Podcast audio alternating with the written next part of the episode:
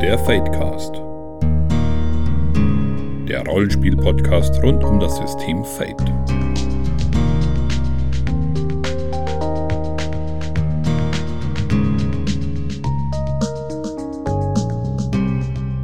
Herzlich willkommen beim Fadecast, Folge 40 heute und es ist mal wieder ein Fade-Storming nach längerer Zeit. Und zwar Fade-Stormen wir heute das Gotham der Christopher Nolan-Filme. Also es geht im weitesten Sinne um Batman, aber mehr um das, was man vielleicht mit Fate und mit diesem Gotham, das Christopher Nolan da so aufgebaut hat, machen kann. Und wenn ich sage wir Fate Storm, dann meine ich einmal die Friederike. Hallo. Einmal den Alex. Servus.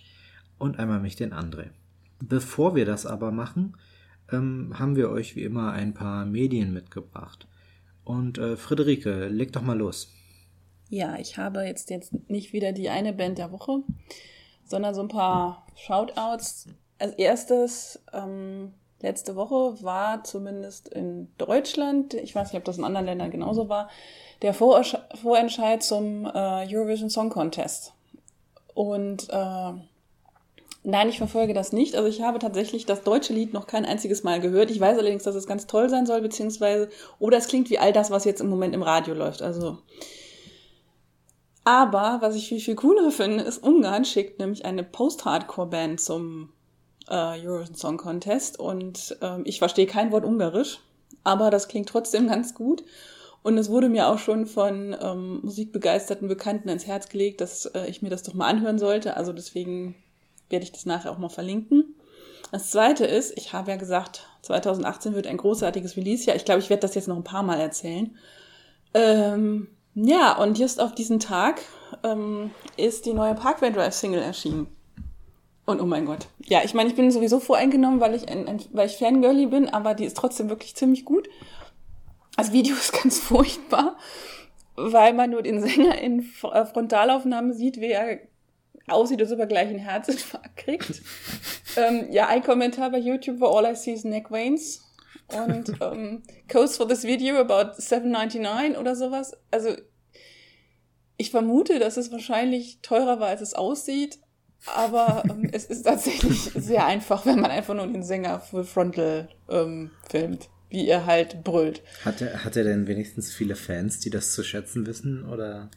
Da er auch quasi der Posterboy der Band ist, ja. Na, doch. Immerhin. Also, es schmeichelt ihm nicht unbedingt, dass er im Halbdunkeln beim Brühen abgebildet wird, aber ähm, ich glaube, es werden immer noch genug weibliche Fans allein nur wegen Winston McCall dieses Video angucken. Ich jetzt nicht, also vielleicht doch so ein bisschen, aber ah, I, I see, okay. Ja, und das dritte ist, also wie gesagt, ich, ich kann ja nicht immer nur von, von so, also das war jetzt so mir so ein Shoutout, deswegen, ich habe ja gesagt, ich habe so meine Liste von Bands, die ich ähm, äh, mehr oder weniger abarbeite, beziehungsweise die Band war gar nicht am Anfang drauf, sondern die habe ich jetzt vor kurzem im Impericon Mac gesehen. Das war so fünf Bands, die eigentlich total underrated sind, aber die jeder kennen sollte. Und ich dachte so, ha, wenigstens einer von kenne ich. Und das ist nämlich Useless ID. Ähm, die, ganz kurz, ist eine israelische Melodic Hardcore Band. Das ist insofern halt ähm, bewundernswert, weil sie halt ähm, die einzige, meines Wissens noch die einzige wirklich große israelische Band sind. Also sie sind eine der erfolgreichsten Bands des Mittleren Osten. Ich könnte jetzt auf Anhieb keine andere nennen aus der Gegend, egal aus welchem Genre. Nee. Oder aus welchem Land. Ja, also tatsächlich nicht. Das ist, äh, finde ich eigentlich schade, weil ähm, das wäre mal spannend. Aber ja gut, wie gesagt, Useless ID gibt es seit 20 Jahren. Die machen wirklich so Melodic Hardcore im Stil von Bad Religion, weswegen ich sie halt auch sehr, sehr mag und ähm, finde, die äh, haben tatsächlich noch mehr Aufmerksamkeit verdient, weswegen ich euch nachher noch was verlinke und dann könnt ihr ja selber gucken, ob ihr meint, dass äh, das Impericon Mac und ich dabei recht haben. So, das war's von mir. Okay, ähm, Alex, ich habe heute auch Musik mit, also Mach du doch erstmal. Genau, kleine Abwechslung. Und zwar möchte ich ein Webcomic empfehlen. Kurze Vorwarnung. Es ist grundsätzlich als Not Safe for Work ähm, betitelt, obwohl ich das ein bisschen übertrieben finde. Es geht hier nicht irgendwie schlimm zur Sache, aber ab und zu sieht man mal eine Dame oben ohne. Aber bei 3900 Updates, die das, dieses Comic mittlerweile hat, das läuft seit 2001 und wird eigentlich fast immer Montag bis Freitags geupdatet. Ähm, ja. ja, das ist schon, schon statistisch, tauchen da irgendwann Brüste auf. Also. ich, ich, nehme mal an, dass damit auch Not Safe for American Work gemeint Genau. Ich glaube, in genau. Deutschland interessiert das nicht so wirklich. ja. Aber es kommt auf die Arbeit drauf an. ja, im Kindergarten vielleicht jetzt nicht unbedingt. Aber jedenfalls, äh, es ist eigentlich erstmal am Anfang ist es ein, also es heißt Websy Square oder Wopsy Square, weiß gar nicht, wie man es ausspricht. Am Anfang ist nur ein Slice of Life Comic, wo es eben ein paar Leute, wie man es schon kennt aus dem Genre, man begleitet sie eben ein bisschen. Es ist kein großes Abenteuer oder keine große äh, Abenteuerreise, die man erlebt, sondern eigentlich mehr eben einzelne Momente aus deren Leben und einfach geht es halt um die Charaktere. Und wie das Comic selber so schön schreibt, später, wo es dann wirklich interessant wird, wird es ein Slice of Paranormal Life. Also es gleitet dann eben Stück für Stück immer weiter dann eben in so eine Richtung Urban Fantasy äh, Richtung ab und ist aber weiterhin eben auf die Charaktere fokussiert, auf deren Probleme, auf das, was sie da so erleben und dergleichen. Und aber ist auf eine, wie ich finde, super also lustige Art und Weise meistens, auch teilweise manchmal geht es auch in ernstere Themen, aber meistens der Grundton ist eben ein humorvoller. Und wie gesagt, es beginnt damit eben dieses Paranormale, dass da die eine der Hauptcharaktere, die Monika, aus Versehen den Aztekengott des Alkohols ähm, beschwört das ein kleiner okay. blauer Zwerg ist, der rumläuft und eben immer das, das sozusagen den, den, besten Alkohol oder den, den man sich selber gerade am meisten wünscht, herbeizaubern kann oder sowas. Und da beginnt sie ihm dann langsam abzudriften und vor allem dann, ja, ich will mal schätzen, so ab der Hälfte ist halt dann wirklich komplett in einer eigenen Parallelwelt, möchte ich mal sagen, also in, zwar in der realen Welt, aber halt in Parallelgesellschaft mit eben allen möglichen Sachen. Und so viele verschiedene Charaktere eingeführt werden, aber es auf eine wirklich tolle Art und Weise, die dann eben, die man dann wieder verfolgt oder andere Charaktere dann, die man schon kennt, da wieder äh, ein bisschen deren Leben sozusagen begleitet oder wie sie sich gegenseitig beeinflussen und so weiter. Ich kann es sehr empfehlen. Am Anfang, denke ich mal, muss man ein bisschen reinkommen ins Comic, aber es lohnt sich dran zu bleiben, wer sich für sowas in der Richtung interessiert. Ich kann Wopsy Square wirklich sehr empfehlen. Das haben ja auch viele Webcomics, dass sie so ein bisschen brauchen, ehe man reinkommt. Genau, also am Anfang, glaube ich, hat's wirklich, hat er erst noch seinen Stil finden müssen. Da ist noch wirklich sehr stark Slice of Life und erst dann, wenn wirklich dann ein bisschen in die Richtung geht mit dem Übernatürlichen, da beginnt es dann eigentlich wirklich erst so richtig gut zu werden. Also vorher fand ich es auch schon lustig, aber richtig gepackt hat es mich eben erst ab dem Zeitpunkt dann. Okay. Ähm, ja, wie gesagt, ich habe heute auch mal Musik mitgebracht und äh, das hat einen Grund. Nämlich eine meiner Lieblingsbands ist ziemlich Special Interest. Und zwar geht es um Kero Kero Bonito. Und ähm, die haben jetzt eine neue EP rausgebracht. Und diese EP ist sozusagen das erste, was man auch Leuten vorspielen kann, die nicht auf sehr seltsame Musik stehen, denke ich. Und deswegen wollte ich das heute mal an den Feldkast tragen. Erstmal ganz kurz allgemein, Kero Kero Bonito ist eine englische Band ähm, hat drei Mitglieder, Sarah, Gus und Jamie. Und äh, Sarah ist Halbjapanerin und dementsprechend machen die auch, also der Gesang ist halb Englisch, halb Japanisch. Und Wikipedia sagt, was Genres angeht, Indie-Pop, Elektropop, Bit-Pop, Dancehall und J-Pop.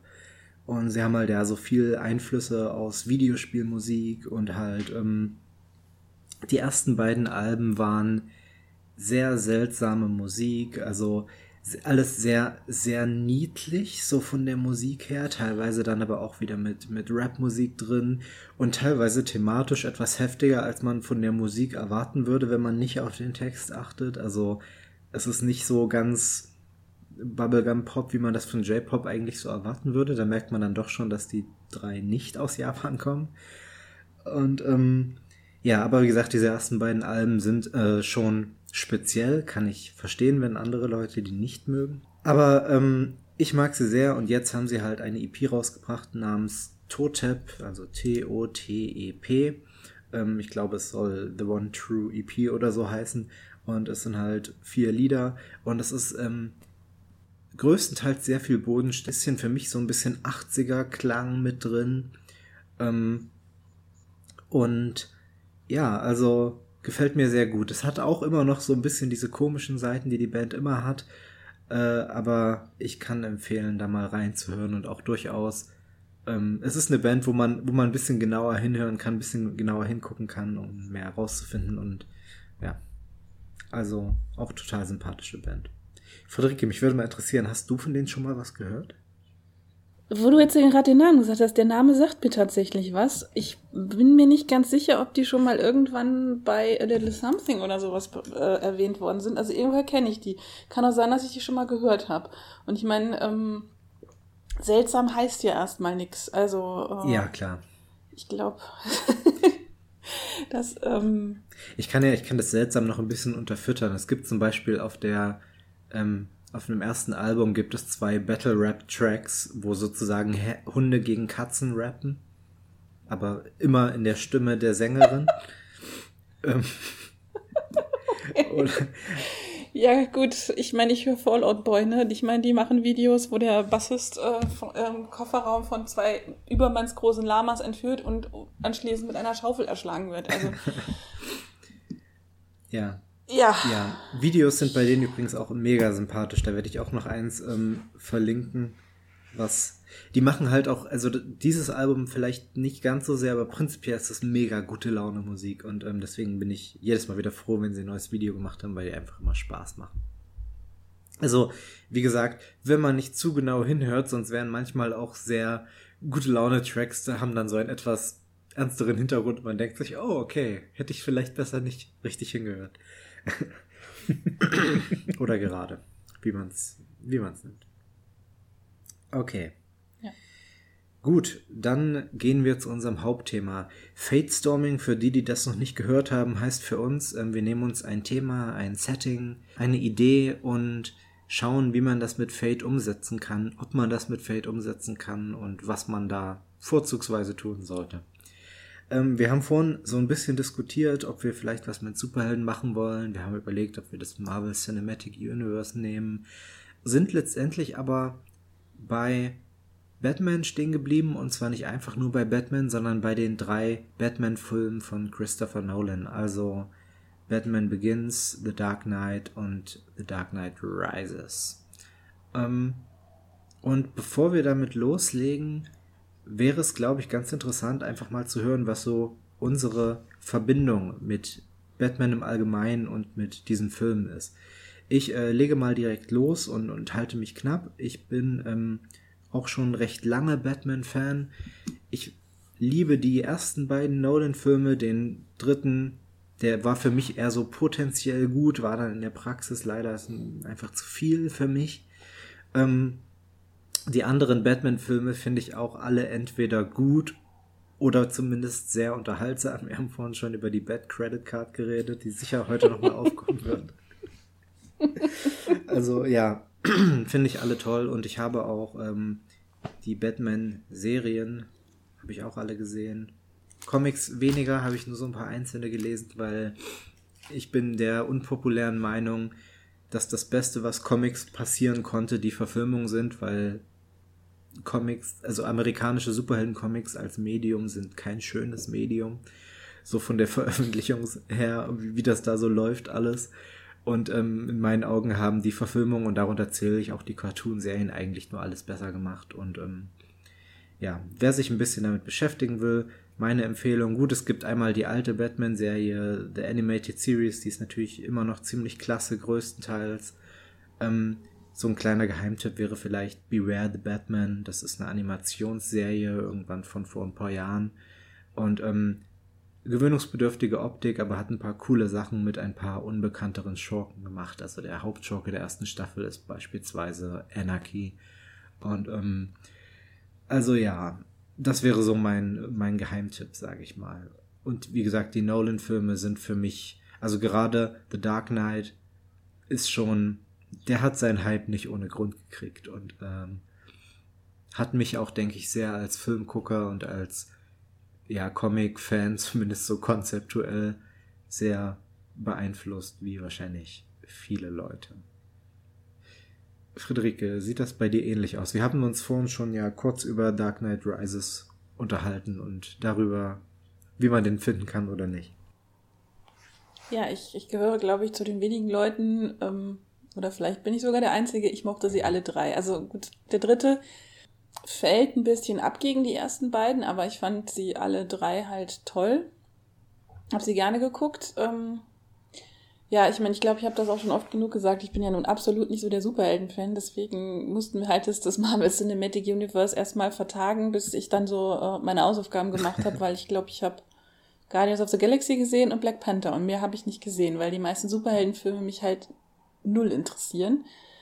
Ähm, ja, weswegen ich dann halt Batman eigentlich auch viel lieber mag, weil, ähm, also auf mich wirken die, ich meine, ich kann jetzt, kann jetzt ähm, nur so aus, aus, aus das, das äh, davon spreche, wie das halt auf mich wirkt. Das kann, es kann natürlich auch ganz anders sein, aber auf mich wirken die meisten Superheldenfilme oder Superhelden-Comics, Geschichten so, dass die halt übermenschliche Kräfte haben und die haben sie immer und überall und ähm, sie können halt im Grunde genommen mit einem Fingerschnippen die Welt retten und sie erfahren auch selten ein, ähm, äh, ein moralisches Dilemma dabei. Also zumindest wird es, also kommt es für mich nicht so, so rüber. Ich habe immer das Gefühl, die können da irgendwie ganze Straßenzüge in Schutt und Asche legen und keinen interessiert, es wird noch gejubelt. Und das strapaziert meine Suspension of Disbelief halt immer extrem, weil ich mir immer denke, so, das kann jetzt nicht sein, weil das, ähm, da gibt es Kollateralschäden und äh, ja, ich weiß nicht, was, was, wie, wie fühle ich mich, wenn ich Fähigkeiten habe, die mich halt so komplett von anderen Menschen abheben äh, und das, das, das muss ja irgendwie auch, ein, auch einen Impact auf die Psyche haben. Und ich hatte mal, also bei Batman war es halt immer so, der hat ja nicht diese Fähigkeiten. Also er hat, er hat sie halt durch technische Und Hilfsmittel. Und Geld, ja, aber er hat sie nicht, weil er irgendwie von einer, von einer Spinne gebissen wurde. Er ist nicht irgendwie in radioaktives äh, Zeug gefallen. Ich weiß nicht, was, was die an, was an manche andere Superhelden da sonst noch durch, durch äh, irgendwie ihre Kräfte, wo die ihre Kräfte her haben. Und ähm, gerade bei, bei, bei Nolans Batman hatte ich halt extrem das Gefühl, dass der mit sich hadert und dass der halt ein Problem damit hat. Und manchmal vielleicht ein bisschen zu viel, aber und dass er aber auch dann halt nicht ungefragt diese Dinge tun kann, sondern dass das schon durchaus von der Öffentlichkeit so wahrgenommen wird, dass äh, er halt dann, also der legt jetzt mal einen Straßenzug in Schutt und Asche, also übertrieben gesprochen, und dann gibt's halt Konsequenzen. Dann gibt's, da kommt die Presse und sagt, das geht so nicht und ähm, wir müssen das verbieten. Und wenn der nochmal auftaucht, dann nehmen wir ihn fest und all sowas. Und er hadert damit. Und das hat mich halt irgendwie sehr viel mehr beeindruckt als jetzt irgendwie so diese, dieses, diese, diese knallbunte Bonbon-Optik von manch anderem Film. Ich meine, klar, bei manchen Filmen ist es gewollt und es ist auch gut so, dass es so ist, zum Beispiel bei Guardians of the Galaxy, aber ähm, ja, und ich weiß, das ist ein anderes Franchise und eine andere, ähm, das ist Marvel und so weiter und das eine ist DC. Also bevor jetzt böse Kommentare kommen. Ich wette, ich wette, es gibt eine Batman-Variante irgendwo bei den DC Elseworlds oder was auch immer, ähm, wo Batman von einer radioaktiven Fledermaus gebissen wurde. Stimmt. Ich wette. Aber, ja, also gesagt, ich, ich habe die Comics nie gelesen, weil ähm, comic-technisch bin ich halt sehr franco-belgisch und ähm, entenhausenmäßig sozialisiert worden. Also ich habe nie Superhelden-Comics gelesen. Ähm, also ich habe mal irgendwann von, von jemandem, der halt der Meinung war, er müsste mal ein bisschen da meine Bildungslücken schließen, ein paar gekriegt. Die meisten fand ich furchtbar. Äh, deswegen kann ich halt also auch war ich da halt auch ziemlich unvoreingenommen, was, was halt die Comic-Darstellung anging, weil ich habe die, die Animated Series von Batman nie gesehen. Klar, man kennt die Bösewichte, also ich meine, wer kennt den Joker nicht? Also, hm. ich meine, es ist auch so, ich weiß gar nicht, in welcher Serie, in irgendeiner, das ist eine Animated Series, wo, wo ähm, Mark Hamill den gesprochen hat und der sagt ja auch von sich, sagt ja auch selber, das ist seine größere Rolle als, als Luke Skywalker und ich finde, das, das will schon was heißen, also. Hm. Ist auch deutlich besser drin, ja. Zumindest, wenn man die alten Star Wars-Filme nimmt. Aber ich glaube, das wäre jetzt ein ganz anderes Thema. Ja, es ist nur so, also wie gesagt, es ist halt ähm, meiner Meinung nach doch ein bisschen, bisschen größer. Also das, den Joker kennt man halt auch, glaube ich, wenn man jetzt nicht unbedingt sich im Superhelden-Genre so tief bewegt. Ja. Okay, äh, Alex, wie sieht's bei dir aus? Ja, also für mich ist Batman wahrscheinlich einer der äh, Superhelden, die ich am allerliebsten mag und die ich auch schon von klein auf äh, verfolgt habe. Ich habe auch eben viele von den Comics gelesen. Klar, äh, die äh, Tim Burton-Filme waren für mich ein große stilprägende äh, Erlebnisse, was das anbelangt. ja, da möchte ich auch kurz eben widersprechen mit dem, dass äh, den Comics nichts Besseres widerfahren hätte können, als verfilmt zu werden. Also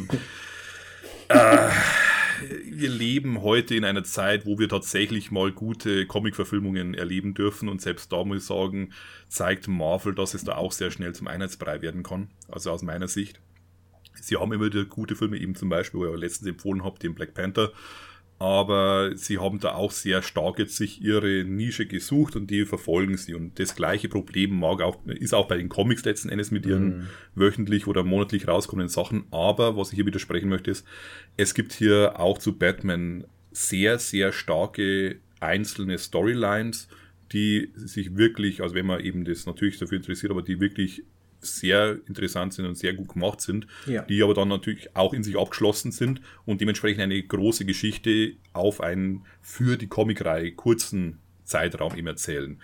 Also sei es jetzt eben zum Beispiel, als da Gotham von dem Erdbeben zerstört wird und dann eben da so richtig eine eigene äh, Gesellschaftsstruktur sich entwickelt, sei es eben die Joker äh, Last Love äh, Comic und so weiter. Also es gibt wirklich sehr, sehr gute Comics, die ich mir schwer auch verfilmt vorstellen könnte, einfach weil die, weil es ein ganz anderes Medium ist und ganz andere Erzählweisen eben dann hat.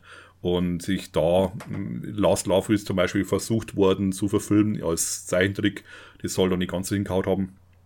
Und dementsprechend, also ich, ich finde schon, dass auch die Comics ähm, ihre Daseinsberechtigung haben, nicht bloß als Ideengeber für die Verfilmung, sondern ganz im Gegenteil wirklich viele Sachen haben, die, sich empf äh, die ich empfehlen könnte, sich anzuschauen. Und ja, ansonsten bin ich sehr interessiert, weil für mich eben äh, zu dem heutigen Fate Storming, weil ich die Nolan-Verfilmung, vor allem nach den Joel Schumacher-Verfilmungen von Batman, sei es jetzt ein Batman Forever oder Batman und Robin, die so dieses knallbunte gehabt haben, für mich eben gar nicht mehr Batman waren, war eben da wieder eben dieses Jettige, dieses am Boden verhaftete, aber eben auch diese bisschen düstere Batman ist da wieder ähm, aufgegriffen worden und dementsprechend ist es für mich eine Richtung, die ich sehr interessant finde, weil ich die grundsätzlich sehr gerne mag. Hm, okay. Ähm, nur nochmal zur Erklärung. Ich denke, also ich, ich denke auch, dass Comics haben schon ihre Daseinsberechtigung. Ich bin nur jemand, wenn ich weiß, dass ein Comic, keine Ahnung, 500 Bände hat oder so, dann möchte ich auch, dass die 500 Bände ein großes Ganzes für mich ergeben, sozusagen. Und das ist ähm, eine, ein Anspruch, den keine Reihe die über mehr als fünf Jahre läuft oder so erfüllen kann, gerade mit den ganzen Wechsel an Autoren und so weiter. Also muss man dann wirklich sich einzelne großartige Sachen rauspicken und den Rest möglichst gut ignorieren oder, oder halt wirklich so differenziert rangehen, dass man sagt, ja, das, sind, das ist halt was anderes. Ja. ja. Okay, ähm, wenn wir sagen, Nolans Gotham als Ziel unseres Fate Stormings wäre natürlich erstmal die Frage, was Nolans Gotham eigentlich ausmacht. Und ich würde mal sagen, wir fangen mal direkt bei der, bei der Stadt an. Also was, ähm, also wir werden natürlich auch gleich noch so über Genre reden, über, über Tropen und solche Sachen, aber fangen wir doch mal direkt bei der Stadt an. Ähm, Alex, du hast ja auch, äh, sag ich mal, so ein, ich denke, so ein bisschen mehr Ahnung von den, von den Comics, von den Hintergründen. Ähm, was macht Gotham bei, bei Nolan aus? Was ich, also ich weiß nicht, was entweder bei ihm besonders gut getroffen ist oder was bei ihm vielleicht auch anders ist als in anderen Medien. Also ich würde sagen, bei Nolan ist Gotham deutlich realistischer als sehr oft äh, in anderen, sei es jetzt in Comics oder eben auch in den anderen Filmen äh, dargestellt. Also in vielen anderen Sachen ist es viel dieses Gotische, was sie sehr drin haben, mit den ganzen Wasserspeiern, mit dem extrem dunklen und düsteren, das du eigentlich meinst, Gotham besteht nur aus Nacht und hat gar keinen Tages, äh, sozusagen, weil dass die Sonne scheint. Nolan hat da, finde ich, schon sehr äh, das etwas stärker realistisch dargestellt. Zwar schon diese Anlehnungen, aber weder so wie zum Beispiel eben der Tim Burton als auch danach der, Joe, äh, der Schumacher, die das ja komplett überzeichnet haben auch gern. Mhm. Eben dieses, diese, wo sie gemeint, du bist jetzt in einer gotischen Kathedrale letzten Endes, die jetzt da sich über die ganze Stadt eben verbreitet. Ja. Das, das würde ich sagen, ist ein sehr zentrales, was mir sehr stark aufgefallen ist. Ich würde ähm, ergänzen, ich denke auch über, auf das Überzeichnete, wenn wir heute noch oft zurückkommen. Ähm, ich würde aber ergänzen, und das ist auch bei den Charakteren so, da werde ich später sicher auch noch mal viel dazu sagen, aber ich gebe dir total recht. Es ist realistischer vor allem als in den meisten anderen Verfilmungen, selbst als in der ähm, in der Animated Series, die war ja auch, was das angeht, extrem düster. Ähm, aber ich finde, man hat immer noch diesen Hyperrealismus drin. Zum Beispiel diese, also die Art und Weise, wie Kriminalität in der Stadt dargestellt wird. Du hast echt das Gefühl, die Hälfte der Leute dieser Stadt arbeiten in Anführungszeichen in der Kriminalität. das ist für mich auch ein, so ein, ein wichtiger Teil des Ganzen. Und ähm, natürlich sind alle Politiker und Polizisten sind entweder korrupt oder arbeiten mit dem Helden zusammen, so nach dem Motto. Ähm, und also du hast diese, diese Übertreibung. Du hast nicht eine ähm, Überzeichnung oder sag ich mal, du hast, du hast nicht so, dass es ins Übernatürliche oder ins total Überstilisierte geht, aber es wird bis absolut an den Rand des Glaubwürdigen getrieben, wie realistisch das vielleicht noch sein mag oder auch nicht. Ja. Es wird jetzt sehr stark das Film Noir bedient, sag ich mal. Ja. Du hast eben diese, schon diese Schwarz-Weiß-Malerei, aber eben anhand, wie du schon sagst, von den Personen, von den Art und Weise, wie sie letzten Endes sich positionieren in der Gesellschaft. Weniger eben von dem, der Art und Weise, wie die Stadt an sich ausschaut. Du hast zwar das auch stimmt. hier eben die Ansätze, zum Beispiel im ersten Film mit diesem Zug und so weiter, diese, ähm, dass es schon zeigt, dass Gotham grundsätzlich eine sehr moderne Stadt sein könnte, wenn sich denn die Leute ähm, mhm. zusammenreißen würden und eben versuchen, eine bessere Gesellschaft zu, äh, äh, zu erschaffen. Aber das wollen sie, will eben die Großteil der Gesellschaft oder der, der Mächtigen, sag ich mal, nicht. Und dementsprechend, du hast hier deine Ansätze in das, was gehen könnte, Gotham, und das, was es ist, nämlich ein doch ziemlicher äh, Sumpfpool, äh, der, der sehr viel Verbrechen eben in sich trägt. Mhm.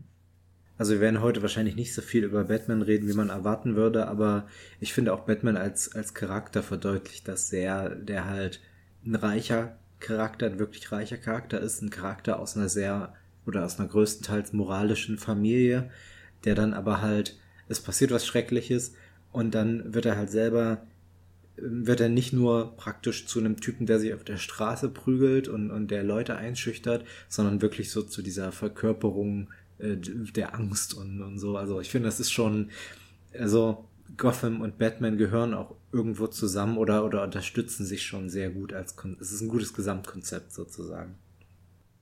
Ja, es ist ja halt auch so, ähm, ich meine, wenn man jetzt mal das ganze Geld bei Bruce Wayne abzieht, aber im Grunde genommen ist er ja auch nur ein weiterer Krimineller. Nur er ist halt der eine Kriminelle, der den, der, ich meine, ja. Batman ist ja der Urtyp dieses, wie nennt sich das, das, das Vigilance, also dieses, dieses maskierten Rächers, ne? Ja, genau. Das ist ja, also, der bedient ja einen, einen, einen, eine Trope mit, mit seinem ganzen äh, Verhalten. Also ich meine, das ist ja anders als zum Beispiel Superman oder, weiß ich nicht, ähm, mir fällt jetzt kein anderer äh, Superheld jetzt so. Sagen wir Captain America. Ein, mich, ja. Oh ja. ja, genau. Weißt du, das sind so die, die, das sind so die Sunny Boys. Ich meine, die, die, die, die, ähm, sie, also die werden ja auch im Film immer so, so dargestellt, immer mit so, so schicker Föhnfrisur und ähm, so braun gebrannt und gestillt und ähm, so, so Everybody's Darling und Schwiegermutterliebling. Und das ist halt, Batman ist halt das absolute Gegenteil davon. Und ähm, auf der anderen Seite könnte, würde ein Captain America oder ein Superman aber in einer Stadt wie Gotham nicht funktionieren. Mhm. Oder es würde, also, es, es, würde was ganz anderes dabei rauskommen, auf jeden Fall. ja. Ja, es wäre spannend, aber ich glaube, es, ähm, ja. es, es passt halt auch nicht einfach. Es ist halt irgendwie, er bekämpft ja dieses, dieses Verbrechen, was ich ja schon gesagt habe. Er kämpft ja dagegen an und er kann es ja nicht komplett bekämpfen, weil er eben am Ende auch immer noch ein Mensch ist. Das wird ja auch in den Nolan-Filmen sehr deutlich. Und ähm, Superman, der wird da wahrscheinlich einmal durchfegen, wird vielleicht noch ein bisschen, äh, weiß ich nicht, ach und je sagen, aber äh, bis, bis dann halt hier der Joker oder, oder Scarecrow oder wie sie heißen, rausgekriegt haben, dass sie ihn mit Kryptonit auf den Leib gerückt haben, hat er wahrscheinlich Gotham schon in ja, eine blühende Landschaft verwandelt. Und das sieht man ja auch so, wie, wie ich, Metropolis ist das, wo, wo Super, Superman lebt, ne? Genau. Ja.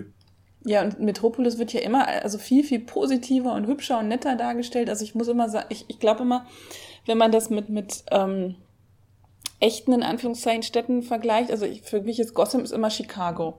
Chicago oder Glasgow. Also Glasgow war ich halt schon, deswegen kann ich das halt sagen, aber und ähm, Metropolis ist mehr so, ja, San Francisco, New York halt irgendwie so wesentlich hipper, moderner, schöner und Gotham ist halt dieses dieses leicht an, äh, anachronistische, eben was wir schon gesagt haben mit dem Film Noir. Ich finde, das wird in, in der, in der ähm, Serie auch sehr schön deutlich. Auch gerade hier der, ich weiß nicht mehr, wie heißt der, der Vorgesetzte vom späteren Commissioner Gordon.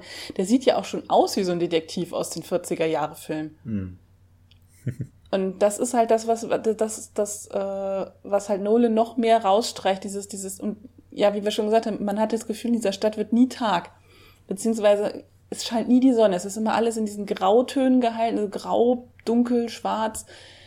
Und was für mich halt so eine, so eine ikonische Szene war, das ist, ich glaube, das ist tatsächlich sogar die einzige Szene, wo die Sonne scheint. Ich bin mir aber nicht mehr ganz sicher, weil es halt schon länger her ist, dass ich den ersten Teil gesehen habe, ist, wo äh, Scarecrow das Arkham Asylum übernimmt und ähm, dann ja da so quasi sein, seine eigene ähm, Rechtsprechung abhält.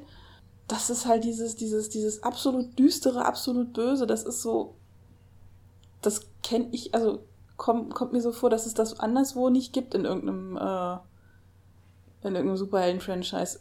Korrigiert mich, wie gesagt, ich bin da jetzt nicht so, so firm drin und nicht so der Experte. Das ist zumindest, denke ich, nicht der, nicht der Standard, ja. Aber noch kurz noch das mit Superman aufgreifen, noch ganz kurz. Weil ich ja vorher gesagt habe, mit dieser Storyline, wo äh, Gotham von dem Erdbeben sehr stark zerstört wird und sich dann eben eine eigene Gesellschaft, weil die ganzen normalen Leute jetzt fliehen und es bleibt letztendlich nur noch die, der kriminelle Abschaum und die Leute, die einfach nicht gehen wollen, zurück. Und da ist dann auch eben, dass dann Superman ankommt und sagt, ja, er hilft jetzt. Und Batman stellt sich halt hin und sagt, du wirst innerhalb von den nächsten drei Tagen wirst wieder verschwunden sein. Und der Superman so, nee, du kannst mich nicht daran hindern, dass ich da hier den Leuten helfe. Der Batman bloß mit den Schulterzuckungen geht. Und dann versucht eben Superman auf seine Art und Weise Gotham zu helfen und muss dann eben einsehen, dass er Gotham nicht helfen kann auf die Art und Weise, wie er an Sachen rangeht. Weil Gotham eben nicht Metropolis ist weil Gotham die Gesellschaft, die Art und Weise, wie die Leute denken, wie sie handeln, wie sie sich einfach über die ganzen Generationen hinweg letztendlich sich entwickelt haben, ähm, ganz anders, äh, ganz anderen eben in dem Fall Helden brauchen, der die irgendwie auf Spur hält, als es Superman sein könnte. Und das fand ich eben auch eben sehr interessante Stories, war zum Beispiel eben dieser ein kleiner Teil von dieser Story, wo dann Superman nicht vom Batman letztendlich rausgeschmissen wird, sondern er dann selber geht, weil er sagt, okay, ich kann hier nichts machen. Hm. Das ist eine perfekte Überleitung, denn ähm, sagen wir mal so, die Comics erklären solche Sachen gern und ich glaube gern, dass das eine gute und vor allem interessante Storyline ist. Aber seien wir ehrlich, letztendlich ist es vor allem eine Frage des Genres, dass die beiden in der jeweils anderen Stadt nicht funktionieren würden, würde ich sagen, oder? Ja. ja. Ähm, genau. Also lasst uns doch mal, um zum Fate Storming tatsächlich zu kommen, das Genre, das wir sozusagen in Nolans Gotham spielen mit ein paar Aspekten, ein paar Setting-Aspekten sozusagen festlegen. Also wir können da jetzt gern das reinbringen, was wir gerade schon über die Stadt gesagt haben, aber auch gerne noch so ein paar neue Sachen, die für das Genre vielleicht ganz wichtig sind. Habt ihr direkt eine Idee? Sonst habe ich schon eine. Dann, also ich habe noch keine, deswegen ähm, lasse ich dir den Vortritt. Okay. Dann würde ich sagen, ich ähm, lege los mit ähm, Also, also okay, ich, ich, ich bin doch noch nicht so weit, wie ich gedanklich dachte. Okay, aber habe ich die Richtung, würde ich schon mal sagen. Also so äh, diese Richtung ähm, realistisch, aber am absoluten Rande des Glaubwürdigen, so nach dem Motto. Also mhm. ähm, vielleicht auch sowas wie schmerzhaft realistisch, gerade so. Irgendwie sowas in die Richtung. gerade noch so. gerade, noch so. gerade noch realistisch. Gerade noch schmerzhaft realistisch, genau. ja, das klingt ein bisschen negativ, vielleicht auch noch realistischer als andere Superheldenstädte oder so. Aber ich überlege jetzt, ich weiß gar nicht, wer hat denn noch, haben die anderen spielen alle in. Nee, die haben alle ihre eigenen praktisch. ja, nee, wieso? Der Devil ist doch New York. Ja. Ja, also ich, klar, die haben ihre eigene Städte, aber nicht jeder eine ausgedachte Stadt. Nee, nee, das nicht das nicht. Wobei, also man, also ich behaupte mal, dass Hell's Kitchen, wo, wo der Devil spielt, ist jetzt nicht wesentlich weniger ausgedacht als Gotham. also ich bin mir ziemlich sicher, dass es dort nicht so aussieht. Ähm. Ja, aber DC hat meines Wissens noch äh, lieber sich äh, Städte ausgedacht, eben wie Metropolis, Gotham oder Bloodhaven. Und Marvel hat ja dann die echten Städte letztendlich als Grundlage genommen, wie eben New York. Mhm. Also da ist bei DC normal schon so, dass die sich gern Städte selber da ausgedacht haben. Hm, okay. Gut, gut. Was wäre ein weiterer Aspekt oder wenn wir noch, kein, noch keine Formulierung haben, in welche Richtung sollte ein Aspekt gehen? Vielleicht etwas in der Richtung wie selbst die weißeste Weste hat einen Fleck oder so. Sehr, sehr also dass es da kein wirklich Guten gibt. Also der wirklich von vorn bis hinten gut ist, sondern selbst die Leute, die die Guten sind, werden irgendwo in dieser Stadt dazu gezwungen, auch was Schlechtes zu tun. Und sei es eben, weil sie meinen, das ist halt für den richtigen Zweck. Weil wieder allein Batman, wenn man sich Batman eben anschaut, er bricht eigentlich jedes Mal das Gesetz, was er da macht. Wenn er da irgendwelche Verbrecher jagt oder dergleichen, ist, er ist ja kein, äh, kein Polizist, er ist ja keiner, der das eigentlich machen dürfte. Ja. Und somit ist eigentlich selbst er, der eigentlich der Held sozusagen von Gotham ist, ist ja auch schon eigentlich ein Verbrecher. Mhm. Das ist, denke ich, eine gute, eine gute Richtung. Ähm, man könnte es vielleicht sogar so irgendwie so klar machen, dass es in der Stadt ähm, nicht nur dazugehört, dass es sowieso auch die, also wenn man es ein bisschen als Hintergrund für die Charaktere aufziehen will, dass es in einem gewissen Sinne notwendig ist. Also, dass man, äh, dass man ein, eine, eine weiße Weste hilft hier nicht weiter oder sowas in die Richtung. Mhm. Ja, oder dass wirklich, wenn jemand versucht, wie beim Nolan zum Beispiel mit dem Two-Face, wenn jemand versucht, wirklich das, immer das Richtige zu tun, dann ist entweder er selber der fällt, oder es wird irgendwann die Stadt sozusagen, oder das, eben die, diese Gesellschaft einen dazu bringen, dass man fällt. Dass man irgendwann eben die, den Fleck auf der Weste bekommt. Wie es bei ihm eben ja. war, wo dann er dann zu Two-Face gegeben worden ist. Ja. Ja, sehr gut. Wo dann Batman eben versucht hat, eben indem er dann verheimlicht und dann die, die Schuld eben auf sich genommen hat, äh, wenigstens diesen strahlenden Helden für Gotham erst noch eine Zeit lang zu bewahren. Weil wenn die Wahrheit rausgekommen wäre, wäre es auch wieder so gewesen, dass eben auch dieser Held wieder gefallen wäre. Ja, man könnte sogar direkt dieses Zitat nehmen von wegen um, ähm, You either die a hero or live long enough to become the villain, irgendwie diese Richtung. Genau, stimmt, ja. stimmt, ja. Mhm. Okay. Das sind, finde ich, schon zwei gute Richtungen für Aspekte. Was wären, wäre noch was, fehlt noch was? Ich, ich habe das Gefühl, das sind auf jeden Fall die beiden wichtigsten sozusagen Richtungen. Was fehlt noch? Hm. Ich überlege auch schon so für das praktische Spiel, ob man. Also, was ich zum Beispiel auch ganz interessant fände, ist diese, diese grundlegende Idee, dass immer gesagt wird, ähm, seit es Batman gibt, sind, haben, haben auch die Schurken aufgerüstet. Also das ist so, sozusagen diesen, fast schon diese, dieses Wettrüsten innerhalb der, der Stadt gibt, dass halt je verrückter die Helden sind, das, desto verrückter werden auch die Schurken und umgedreht. Da könnte man, glaube ich, mhm. auch was draus machen. Ja, doch, das, das, äh, die, die Schurken jetzt auch auf irgendwie neue Mittel und neue Wege zurückgreifen müssen. Und teilweise schmieden sie dann doch auch irgendwie so Zweckbündnisse, oder? Ist das nicht so? Also ja. ich weiß jetzt nicht mehr, wie es in den Nolan-Filmen glaube ich nicht, aber in den alten Filmen doch dann schon irgendwie dass sie sich dann zusammentun, obwohl sie sich halt unter anderen Umständen nie zusammengetan hätten. Ja, das ist, das ja. ist eine voll gute Idee für einen Aspekt, weil, also es ist ja auch ein, ein absoluter Comic-Tropus und der ist bei Batman auch, finde ich, total wichtig. Also allein schon diese Idee, dass man halt Arkham hat, wo ähm, wo alle, ähm, alle Schurken mehr oder weniger zusammensitzen, damit sie, damit jederzeit die ausbrechen können, die man gerade für eine, für eine Geschichte braucht. Ähm, also ja, da würde ich auch auf jeden Fall was draus machen, das stimmt. Ja, aber es ist doch, also ich, ich meine mich dran zu erinnern, dass es bei ähm, beim Nolan immer nur einer war, beziehungsweise zwei vielleicht noch. Oder korrigiert mich jetzt, aber das war doch, also zum Beispiel der Joker arbeitet doch allein. Also es ist ähm, im ersten Film ist es dann ist es dann Two Face, aber naja. und, und im dritten halt ist es Bane, aber so richtig so also es ist das ist halt das was was was ich halt auch gut fand. Das ist mich das was mich was ich was bei den alten so vorkam, dass es so eine ganze super Schurken Armada immer war. Also was weiß ich, das waren halt so drei oder vier völlig unterschiedliche Typen und die einzige der einzige Grund, den, den sie hatten zusammen zu, äh, äh zu arbeiten, war halt Batman und wo ich gedacht habe, so, ihr seid jetzt vier fiese Superschurken mit Superkräften, ihr kriegt den alleine nicht klein. Ich finde, okay. ich, ich finde aber tatsächlich, das haben die Filme auch schon sehr gut drin, dass man im, im ersten Film hat man, dass die League of Shadows, League of Assassins, ähm, was auch immer mit ähm, Scarecrow zusammenarbeitet oder ihn sozusagen benutzt und der Joker erschafft ja sozusagen erst Two-Face im, im zweiten Film und im dritten Film hat man dann ja wirklich so dieses Zusammenspiel aus Catwoman und Bane und ähm, wie heißt es, und Talia. Also ich finde, die Filme sind da, die, die gehen zwar nicht so all out wie die, wie die Comics und die anderen Sachen und natürlich nicht so all out wie Batman und Robin, aber ähm, ich finde, die Idee ist tatsächlich auch schon drin. Nur halt genau wie der erste Aspekt ein bisschen realistischer sozusagen. Ja, ja, eben, es ist halt, es ist halt dieses, dieses, ähm, dass sie zusammenarbeiten, dass sie halt, ähm, oder dass sie, dass, dass äh, der Joker halt ähm, Two-Face mehr oder weniger erschafft. Das ist ja, es ist nicht so dieses von wegen, sie sind schon immer da und beschließen jetzt auf einmal, oh, jetzt könnten wir mal zusammenarbeiten, sondern es ist halt so eine Dynamik dahinter. Und das, das ist halt das, was, was ich, was ich halt ähm, bei Nolan halt sehr schön fand. Das, wie gesagt, es war halt alles ein Tacken realistischer. Und es war halt, die Leute hatten eine Motivation. Ja, gut, bis auf Bane, der war halt einfach böse, glaube ich. Ja, ich habe schon im Vorgespräch gesagt, Bane ist jetzt nicht Tom Hardys Glanzleistung gewesen, aber ich meine, ähm, es war immer noch nicht so schlimm wie seine Rolle in Star Trek.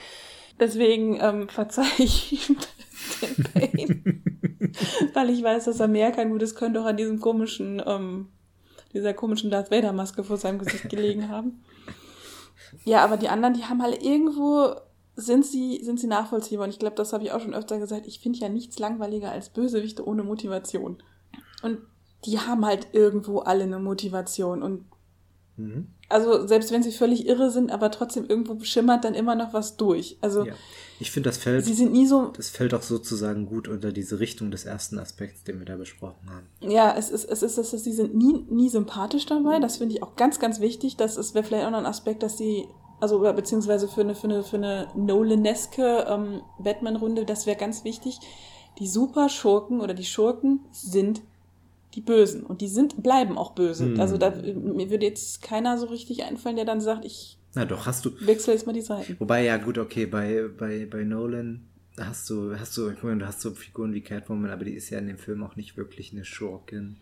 Ähm, ja, die würde ich nicht da so, so drunter packen. Also Catwoman ja. ist mehr so ihr eigenes Ding. Stimmt schon, ja. Hast, hast recht. Das ist, das ist tatsächlich auch eine Eigenart von Nolan. Die ist bei anderen Batman-Serien gerne mal, zumindest zeitweise, anders mindestens. Ja, aber Catwoman ist auch immer schon eben diese, ja. ich sag mal, Grauschema-Figur gewesen. Auch schon bei Tim Burton war es ja letzten Endes, die ähm, sowohl sich da Batman zugezogen, äh, hingezogen gefühlt hat, aber eben auch ihre eigene Agenda verfolgt hat und sich auch mal mit dem Pinguin ähm, verbündet hat. Und das gleiche ist auch in den Comics letzten Endes. Sie hat ihre eigene Agenda, aber die ist jetzt nicht ähm, so, dass sie die Welt brennen sehen möchte oder jetzt irgendwie großartig Macht anhäufen oder gleich, sondern sie möchte einfach ihr gutes Leben führen, das sie da so hat und einfach ein bisschen eben Richtung Abenteuer erleben und dergleichen, also zeigen, ja. was sie kann. Genau. Aber hingegen hast du eben dann andere Charaktere, wie eben Two-Face, Penguin und dergleichen, die halt Macht anhäufen wollen, die ähm, einfach zeigen wollen, ich bin hier der Chef im Ring und ich bin der Stärkste und ich, ich gehe Zweckbündnisse ein, wenn ich darin eben den Sinn und Zweck sehe, dass ich dann danach derjenige bin, der mit mehr rausgeht. Oder im Idealfall, dass ich dann derjenige bin, der äh, über den anderen sozusagen seine Leiche dann wieder rausgeht und dementsprechend den aus dem Weg, hat, während er mir noch dabei geholfen hat. Mhm. Okay, dann würde ich sagen, gehen wir mal zur zweiten großen Frage, die ganz entscheidend ist, nämlich zu den Charakteren. Wir haben vor uns schon gesagt, wir wollen uns mal nicht so drauf fokussieren, was ist, wenn man jetzt Batman oder die anderen Mitglieder der Bat-Familie spielt. Also falls jemand, keine Ahnung, Batmite oder Bat-Dog oder was auch immer. Ähm, das soll mal nicht so unser Fokus sein, oder zumindest jetzt noch nicht.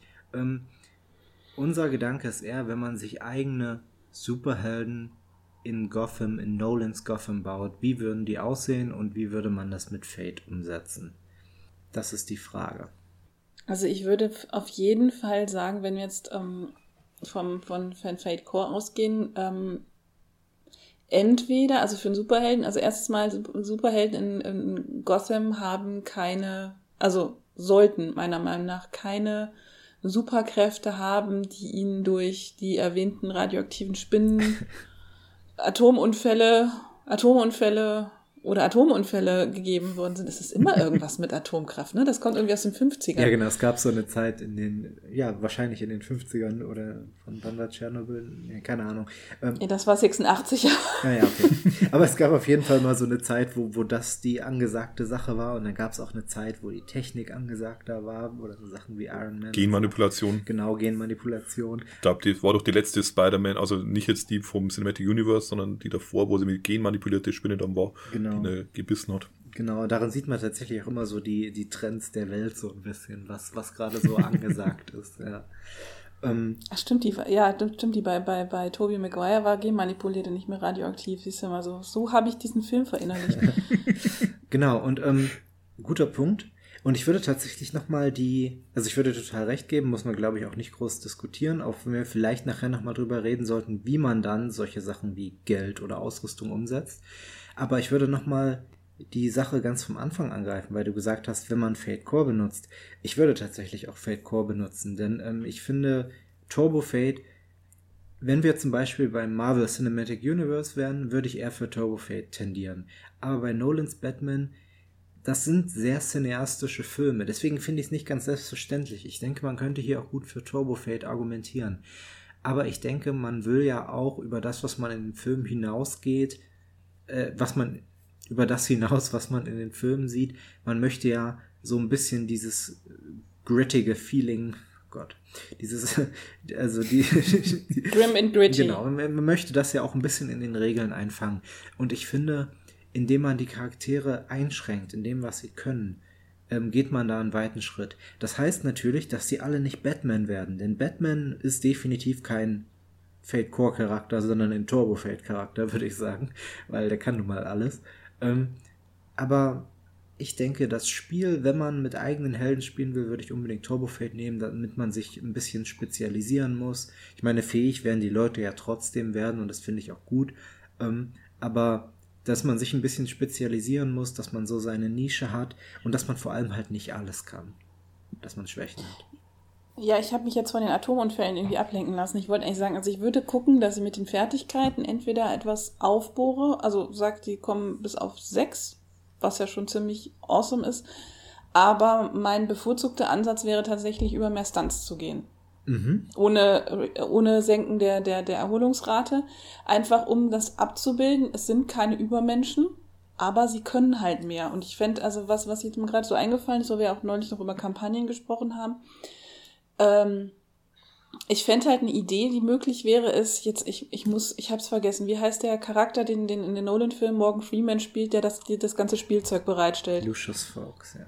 Genau. Genau, und das, das, man könnte zum Beispiel sagen, ich meine, es ist ja so, wenn man gerade sagt, wir, wir greifen das Nolan-Feeling auf, da verschwindet Batman ja irgendwie, ist, also ist nicht mehr da. Oh, jetzt habe ich die Leute gespoilert, okay, aber ähm, die sind ja nun in sich abgeschlossen. Aber äh, dass man sagt, okay, Lucius Fox findet halt eine gewisse eine, eine Gruppe und sagt, hier Leute, ähm, ja, hm. ich, ich, oder die Leute finden die Batcave selber und sagen. Gute Idee. Sagt, okay, ihr seid ähm, jetzt nicht ganz so schlimm wie der Rest von den Leuten, die da unten wohnen, oder ist aus irgendeinem Grund, so Robin-mäßig werden sie halt irgendwie zu ihm, kommen sie zu ihm und er stattet sie halt mit dem Sachen aus, die da in dieser in der Batcave ist oder macht ihn halt oder, oder modifiziert die Sachen halt. Ne? Ich meine, es sollen ja nicht Batman 1 bis 5 werden, sondern schon eigene Superhelden. genau, oder gibt ihn halt eigene Sachen. Das finde ich, ähm, mhm. also ich finde, da waren gerade eine Menge gute Ideen drin. Wir gehen das mal durcheinander, äh, durch, ja, durcheinander, genau, wir gehen das mal nacheinander durch. Ähm, lass uns erstmal kurz bei den Fähigkeiten bleiben. Ich finde, ähm, ich finde die Idee mit mehr Stunts tatsächlich sehr gut. Auch weil ich so dran denke, selbst Batman ist ja eine Figur, die tausend Kleinigkeiten hat, die tausend kleine besondere Fähigkeiten hat. Und ähm, das wäre natürlich dann ein bisschen eher was für fortgeschrittene Fate-Spieler, die auch noch fünf Stunts in, im, sag ich mal, im Überblick behalten können. Aber das ist ja kein Problem für uns jetzt. Ähm, also das halte ich für eine gute Idee, dass man wirklich das eher über Stunts macht, als über zum Beispiel Fertigkeiten oder halt Turbo Fate, dass halt alle einfach alles können. Also finde ich, ist eine gute Sache. Ja. Weil vor allem eben auch Batman grundsätzlich erst einmal eins war sehr durchtrainierter und sehr, sehr, also jemand, der sehr viel Wissen angesammelt hat und dergleichen ist, aber trotz allem normal erstmal ein Mensch ist. Und eben durch seine ganzen Gimmicks, durch seine ganze Spielereien, er zu dem Superhelden eigentlich wird. Das finde ich, dann kann man damit eben auch sehr gut abbilden. Dass es trotz allem auf, wenn nimmst ihm alles weg, ist er zwar ein, jemand, der viel kann, aber der trotz allem Mensch ist. Ja, und vor allem auch ähm, selbst solche Sachen wie das Wissen und das Training kann man ja durch die Stunts wunderbar unterstützen. Also, dass er halt ja. ähm, das Auge des besten Detektivs oder was auch immer. Also irgendwie solche Sachen kann man auch wunderbar durch Stunts machen. Genau, du hast eine, deine menschliche Basis mit den normalen Fertigkeiten und alles, was ihn dann zum Superhelden letztendlich macht, sind dann eben diese Sachen, die oben drauf kommen, die eben die, für die anderen nicht zur Verfügung stehen. Ja. Ja, das finde ich cool. Mhm, okay. Das ähm, zweite, was Friederike angesprochen hat, ist sozusagen der Aufhänger, wie man die, die Charaktere zusammenkriegt, ja, oder wie man, wie man sie in die Superheldenrolle reinkriegt. Und ich finde es tatsächlich eine sehr coole Idee, einen Charakter aus diesen Filmen als Aufhänger zu nehmen. Lucius Fox ist natürlich insofern perfekt, dass er halt wirkt, dass, dass man wirklich problemlos sagen kann, gut, der hat einen ganzen, der hat per Definition einen ganzen Keller voll mit nicht genauer definierten Scheiß, den man als Superheld benutzen könnte. Also der könnte problemlos fünf Superhelden ausstatten. Ähm, das wäre perfekt. Aber auch so Sachen wie ähm, halt Robin selbst am Ende der Filme wäre, glaube ich, eine gute Idee. Der hätte dann auch die Batcave und wird mit Sicherheit auch mit Lucius in Kontakt kommen. Und man könnte natürlich auch so ein bisschen, ähm, also ich finde, wir haben ja vorhin schon über Grau, ein bisschen Grautöne und sowas gesprochen. Man könnte natürlich ein bisschen darauf eingehen und sowas sagen wie, die Leute sind eine Zelle der Liga der Schatten oder es sind vielleicht Polizisten, die gesagt haben, so, wir haben uns jetzt zusammengetan und wollen die Korruption innerhalb der Polizei auslöschen und ähm, werden dafür auch illegale Methoden benutzen. Also ich glaube, man, man könnte durchaus auch so ein bisschen in die in diese illegale Richtung, die auch Batman hat, so ein bisschen schön reingehen, bei, schon bei der Zusammenstellung der Gruppe und beim Aufhänger, wie die Kampagne dann zusammenkommt.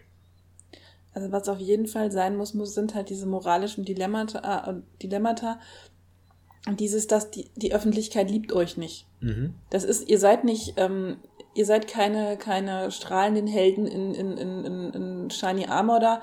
Ihr seid nicht Captain America und ihr seid auch nicht, ich, ich ja, weiß ich nicht, ihr seid nicht Superman, ähm, sondern ihr seid Leute, die eigentlich was, das was Gutes tun und ähm, das aber auf Umwegen erreichen. Also es, ihr seid tragische Helden. Also ja, und das äh, und deswegen, der, der, das, das muss halt über das Dilemma auch definitiv abgebildet werden und das muss auch angespielt werden und das es muss auch die entsprechenden NSCs geben oder vielleicht, falls jemand sagt, ich habe jetzt überhaupt keinen Bock, äh, einen Superhelden zu spielen, ich möchte lieber Commissioner Gordon sein, dass jemand halt so einen Charakter spielt. Mhm. Kann ich mir auch der vorstellen. Eigentlich, ja. ja. der eigentlich auch so ein bisschen das moralische Gewissen, habe ich immer den Eindruck, der Stadt ist, aber er, er Stimmt. Das, das, also bei, bei, bei Gordon ist wirklich der eine Gute, der aber tatsächlich immer an seine Grenzen stößt, dadurch, dass die Stadt halt so, in Anführungszeichen, so böse ist. Und das finde ich halt auch mal spannend, dieses, dieses, ähm, er kann, ich meine, man könnte ja sagen, ja, dann ziehen sie doch einfach weg, aber das geht ja nicht, weil Gotham ist seine Stadt und das ist, das ist nämlich das, was er mit, mit Batman ja auch gemeinsam hat. Das ist ihre Stadt, sie beschützen diese Stadt und es dankt ihnen eigentlich keiner. Mhm.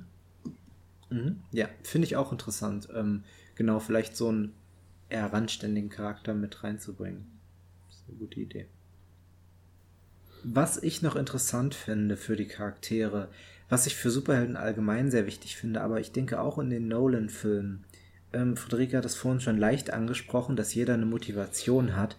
Ich würde tatsächlich als einen Charakteraspekt direkt Origin Story sagen. Also der, zum Beispiel Konzept, Dilemma, Origin Story und dann zwei freie Aspekte oder so. Dass halt klar ist, jeder Charakter hat irgendwas, was ihn in diese Situation gebracht hat, in der er sich plötzlich wiederfindet.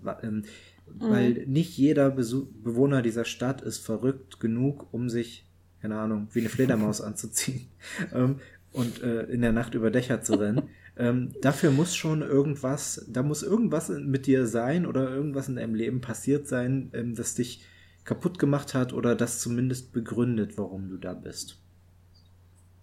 Ja, auf jeden Fall. Also auch so vielleicht irgendwie, dass das kann man ja auch immer prima als Plothook nehmen, ne? Ich meine, was weiß ich, du, also jetzt so eine, so eine klassische Batman-Story, du hast halt gesehen, wie jemand äh, deine Eltern umgebracht hat und du möchtest den Täter finden. Und du bist halt eben nicht so, dass, dass, dass das Kind, was das Glück hat, so privilegiert aufzuwachsen wie Bruce Wayne mit, mit, mit Butler, und sondern du musstest dich halt durchschlagen, du weißt es bis heute nicht, und das ist immer noch so dein Antrieb, rauszukriegen, wer das, wer es gewesen ist. Mhm. Genau. Oder vielleicht bist du ja jemand, der, ich, ich komme irgendwie immer wieder auf diese Liga der, der Schatten oder wie sie hießen zurück, ähm, der bei denen ausgebildet wurde und jetzt halt in Gotham eingesetzt wurde, aber ein Gewissen entwickelt. Oder du bist ein Krimineller, der ähm, dadurch schon durch seine Ausbildung die Fähigkeiten hat, was, was zu verändern und hast dann halt irgendein traumatisches Erlebnis, wo du merkst, okay, shit, ich sollte irgendwas tun. Vielleicht sogar ein religiöser Charakter, so ein bisschen was Daredevil-mäßiges. Also, ähm, ich denke, da gibt es viele gute Möglichkeiten. Aber ich denke tatsächlich, es ist wichtig, dass jeder Charakter eine wirklich feste und in dem Charakter, also ich glaube, das sind so die, die zwei Sachen, die wichtig sind. Einmal eine wirklich feste und in dem Charakter verankerte Motivation, ähm, die natürlich dann genau ein wunderbarer Aufhänger für Story ist und zum anderen, dass man für die Gruppe als Ganzes einen, einen Zusammenhang hat. Ähm, auch wieder einen Aufhänger. Könnte man sogar auch einen Charakteraspekt draus machen. Also ich würde keinen Gruppenaspekt nehmen oder ähm, wie in Malmstorm oder so. Ich würde eher ähm, einzelne Aspekte nehmen, weil ich immer das Gefühl habe, der Einzelne ist in Gotham wichtiger als die Gruppe. Ähm, aber das kann ja durchaus sich auf andere Leute beziehen. Also dass halt Robin ist dann halt Batmans Ward, wie sagt man das auf Deutsch, sein, sein Schützling oder so. Ähm, mhm. Solche Sachen halt. Ja, wo ich jetzt nochmal einhaken möchte, ist bei den, bei den Charakterkonzepten, ich würde keinen, also wenn es ein Krimineller ist, dann sollte es so jemand sein, halt wie ähm, Selina Kyle. Also, weil es darf nicht zu kriminell sein. Es ist so, so ein, so ein Kleinkrimineller, der auf seinen eigenen Vorteil bedacht ist, ist okay. Aber was Größeres, das, das passt nicht zu Nolans Batman, weil wie gesagt, was ich gesagt habe, es ist, obwohl, es ist, es ist eigentlich schwarz-weiß, es kommt nur so rüber, weil der Held auch nicht weiß ist. Im Grunde genommen ist, ist das halt so ein, ja, es ist, es ist mir jetzt gerade mal so aufgefallen, weil vorhin noch irgendjemand sagte, die Stadt ist so, so gothic oder ist, oder so gotisch vielmehr. Im Grunde genommen ist das so eine verdrehte Gothic Novel. Die folgen einem bestimmten äh, bestimmten Muster. Das ist ja dieses, dieses Literaturgenre, wo zum Beispiel ähm, ja, The Vampire von Polidori oder auch später dann halt äh, so äh, Frankenstein so am Rande zugehören. Ähm, und zwar, da gibt es immer den Gothic Villain, der halt der eine Bösewicht ist, der ist auch absolut böse, der wird auch nie bekehrt und gar nichts. Und der hat halt den Gothic Hero, beziehungsweise diesen, Hero auf der anderen Seite stehen, der immer gut ist. Der hat auch keine, hm keine Makel. Und es ist genau an, bei Batman ist es genau andersrum. Es ist der Gute, der alleine steht, der irgendwie nicht wirklich, also ich meine, er hat ja nicht an, an, an sich, an, er, tut ja nichts Makelhaftes sozusagen, ich weiß nicht, wie man das sagt. Also ich meine, er nimmt die Schuld für, für, für Harvey Dents Tod auf sich, aber er tut in dem Sinne nichts oder er, er, nichts, nichts wirklich Böses. Also, also es ist, hm, ich würde schon sagen, die Mittel, die er benutzt, sind schon und da ist Batman noch nicht der krasseste Fall, sind schon sehr fragwürdig. Ich glaube, wir können die Sache relativ einfach klären. Wäre denn der Punisher ein Charakter, der in Nolans Gotham passen würde? Nein. Meiner Meinung nach überhaupt nicht. Weil ich, ich überlege, es gibt ähm, auch in Batman-Geschichten hat man immer mal wieder, dass irgendwelche Figuren vorkommen, die dann halt, sag ich mal, ein Level schlimmer sind als Batman, also die, die die Schurken dann auch umbringen oder so. Ähm, und ich finde das interessant, dass du da die, dass du da die Grenze ziehst. Ich bin mir nicht sicher, ob ich die ziehen würde, aber ich finde, es ist durchaus eine verständliche Grenze. Also, dass man sagt, die Helden, es gibt irgendwas, was die Helden ganz grundlegend von den Schurken unterscheidet. Bei Batman wäre es halt diese Sache, ne, ich bringe niemanden um. Das ist was, was so ziemlich niemand anders in der Stadt, der irgendwie was Illegales macht, tun würde. Und ähm, dadurch hat man da eine starke Unterscheidung, auch wenn sie natürlich, wenn man ein bisschen genauer drüber nachdenkt, ziemlich affig ist weil was der alles tut, ja, aber das soll jetzt mal nicht das Thema sein. Punkt ist auf jeden Fall, ich finde, es sind zwei Herangehensweisen. Ich finde die beide okay. Die eine wäre halt wirklich genau wie du jetzt sagst, Friederike, es muss eine klare Grenze geben. Aber ich denke, es wäre auch okay, die Grenze aufzulösen als Gruppe. Dann sollte man das aber absolut klar machen und sagen, okay, wir sind vielleicht sogar die, die eine Spur schlimmer sind als Batman. Ich finde, das wäre auch eine Option. Ja, gut, da muss man sich halt vorher drüber, drüber im Klaren sein. Also ich, ich wollte nicht die spielen, die eine Spur schlimmer sind als Batman, aber das ist halt dann jedem, der halt sagt, okay, wir wollen nur uns ähm, Batmans Welt spielen, nur uns Gotham spielen, ähm, dann halt selbst überlassen. Also mhm, klar. Ja, ich, ich denke mal, es wird dann schwieriger in diesem Setting zu spielen, eben weil zum Beispiel Batman deswegen funktioniert, weil er eben diesen Ehrenkodex hat, sage ich mal. Mhm und er deswegen auch vom Commissioner Gordon ähm, beschützt wird in gewisser Weise. Würde Batman jetzt da herkommen wie Punisher und eben die Leute umbringen, dann wäre er aber automatisch auch, äh, auch bei zum Beispiel beim Commissioner Gordon auf der Abschussliste und eben den müssen wir verhaften, den müssen wir einsperren. Das, das geht nicht anders. Ich kann den nicht weiter äh, auch wenn ich weiß, dass Gotham anders funktioniert und dass Gotham irgendwo eben seinen Batman braucht, aber das kann ich dann nicht mehr immer mit meinem Gewissen vereinbaren.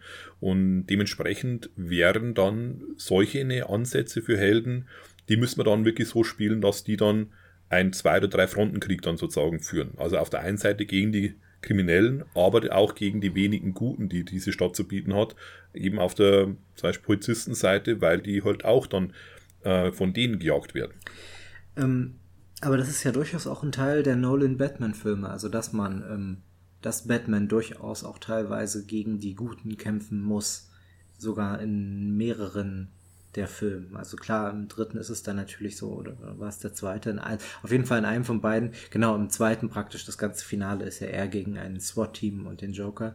Also es kommt da auch vor, es ist nur sozusagen die Eskalation und ich glaube, man kann diesen Eskalationslevel schön rumdrehen. Ich denke zum Beispiel auch nicht, klar, ähm, Gordon wäre wahrscheinlich gegen so einen Charakter, aber ich denke, es gäbe andere unterstützende Charaktere, die da durchaus mitleben könnten. Aber ich finde, das ist eine interessante Frage. Also, ja. Aber diese unterstützenden Charaktere werden dann deutlich grauer, sagen wir. Also ja. schon wieder sehr stärker in der Richtung von den Leuten, die man eigentlich bekämpfen möchte mhm. als die, wie zum Beispiel im Commissioner Gordon, die man ja wirklich dann unterstützen möchte. Ja. Also man würde sozusagen äh, gegen die Leute stärker dann antreten müssen, die man unterstützen möchte, auf der, aber hätte man sozusagen die auf seiner Seite, die man eigentlich bekämpft. Ja. ist natürlich auch eine interessante Herangehensweise, aber ist halt dann auch schon wieder ein bisschen was anderes. Ja, ich finde, das ist, das würde sozusagen diese, ähm, diese ganze wie sagt man, also so ein bisschen diesen Selbstbetrug, der bei Batman ja durchaus dabei ist. Ähm, wie gesagt, also man darf nicht drüber nachdenken, wie viele Leute Batman indirekt umbringt mit dem, was er tut. Ähm, also da ist schon so ein bisschen, ich komme gerade nicht auf das Wort, ähm, also so ein bisschen Selbstbetrug ist da dabei und das würde das ein bisschen mehr in den Mittelpunkt stehen, dass die, die Linien auch bei Batman schon irgendwo willkürlich gezogen sind.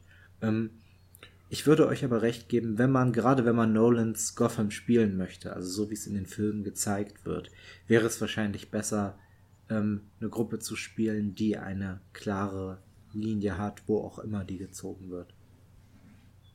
Ja, aber da wäre mir, wenn du ihm sagst, dass eigentlich es rein vom, wenn man wirklich realistisch rangehen würde, auch sehr viele Kollateralschäden gäbe. Aber mir persönlich wäre da schon wichtig zu sagen, dass die ähm, umstehen oder die Leute dann auch in gewisser Weise Plot-Armor haben. Also, das ist, wenn die mhm. Leute Charaktere spielen möchte, möchten im Stil von Batman und das auch wirklich unterstützen mit ihrer Erzählung, mit dem Art und Weise, wie sie spielen, dass der Spielleiter jetzt nicht so sagt, oh, du hast jetzt deinen Wurf verpotzt, der ist tot. Das, weil das wird dann einfach den Charakter brechen in meinen Augen. Ich habe es auch schon erlebt gehabt, dass ich da meinen Wurf ich habe sogar so gehabt, ich habe meinen Wurf besonders gut geschafft und wollte ihn ein, nur K.O. schlagen, habe ihn dann eben den Schädel eingeschlagen sind im Stil. Und das ist etwas, wo ich sage, nee, das sollte dann eigentlich nicht sein. Sondern wenn die Charaktere tatsächlich einfach, jetzt sprengen wir einfach das Haus in die Luft, wir schauen, wir interessieren uns gar nicht drum, ob da jemand noch drin ist oder in dem Nebengebäude, dass dann was passieren kann, ja.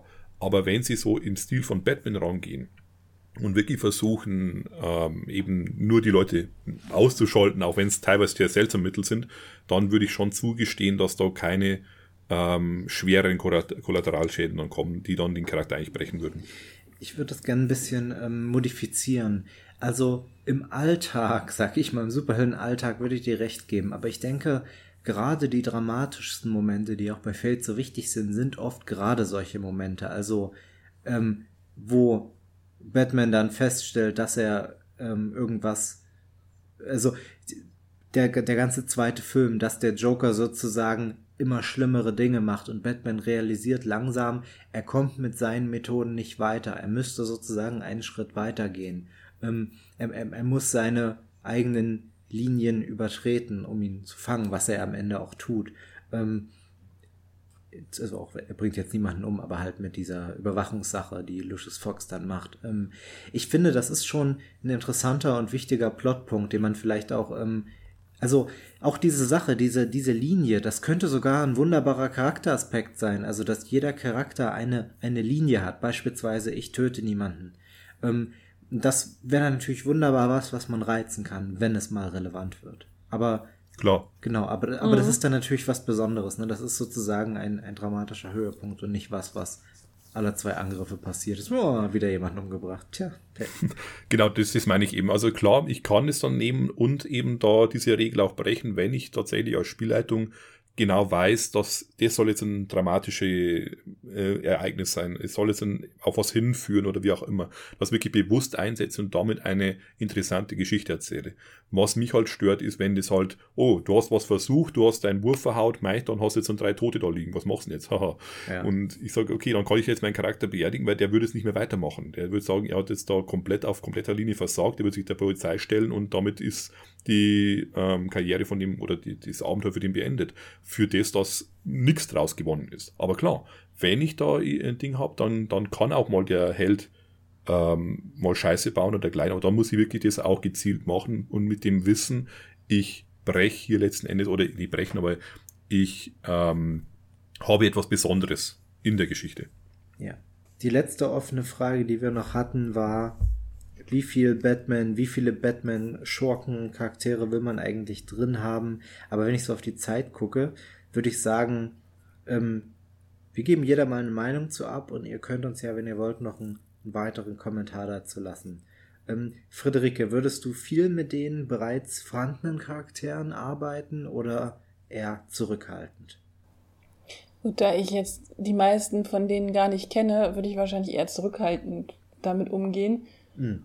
Und sie vielleicht ab und zu mal einsetzen, einfach damit man noch das Gefühl hat, weil dass, dass es wirklich, dass es Gotham ist und dass es das Batman-Universum ist. Weil sonst kann ich auch sagen, okay, wir spielen generische, düstere Großstadt mit generischen, technisch aufgebesserten Superhelden. Mhm. Ich hänge mich da direkt an, das wäre nämlich so ziemlich auch meine Meinung gewesen.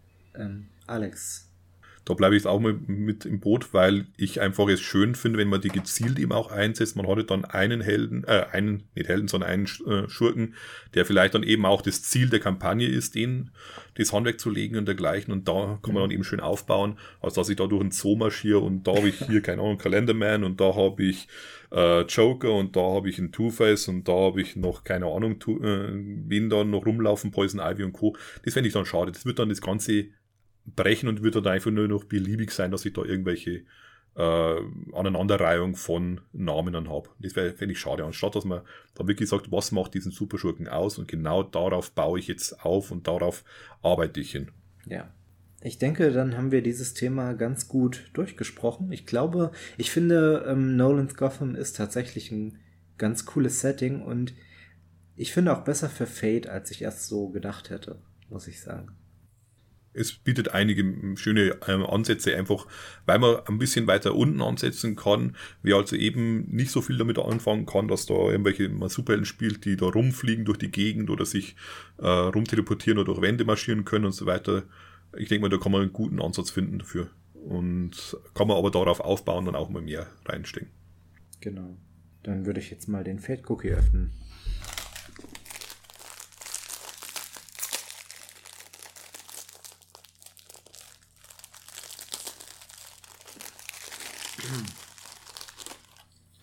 Wenn es mal länger dauert, soll das nur beweisen, dass es ein echter Cookie ist. es genügt nicht, an den Fluss zu gehen, mit dem Wunsch, Fische zu fangen, man muss auch ein Netz mitbringen. Ja. ich finde, es passt gut sozusagen. Es reicht nicht, ähm, den Willen zu haben, die Kriminalität zu kämpfen. Man muss auch mindestens einmal nach Tibet gelaufen sein und sich mit irgendwelchen Ninjas geprügelt haben. Oder mit der Bad Credit Card eingekauft. Ja, oder man muss sehr reich sein, das ist die Alternative. genau. Man fragt einfach Lucius Fox um ein Verbrecherfangnetz oder ein Anti-High-Spray oder sowas. genau. perfekt. Und das bezahlt man dann mit der Bad Credit Card und dann hat man Nolans Batman perfekt eingefahren. ja. Vor allen Dingen den. Okay. Gut, vielen Dank euch beiden. Ich fand das sehr schön heute. Ähm, Und nicht die Bettnippel vergessen auf der Rüstung. genau. Sind die dann eigentlich ein Stunt? Ist das dann so plus. Kommt drauf an, was er genau bewirkt. Die sind ein Extra. ja, das ist das Einzige in diesem Spiel, was extra Regeln bekommt. Alles andere wird mit normalen Regeln abgebildet. Wunderbar. Okay. Gut, äh, dann vielen Dank auch an unsere Zuhörer und dann bis zum nächsten Mal beim Feencast. Bis dann. Tschüss. Servus.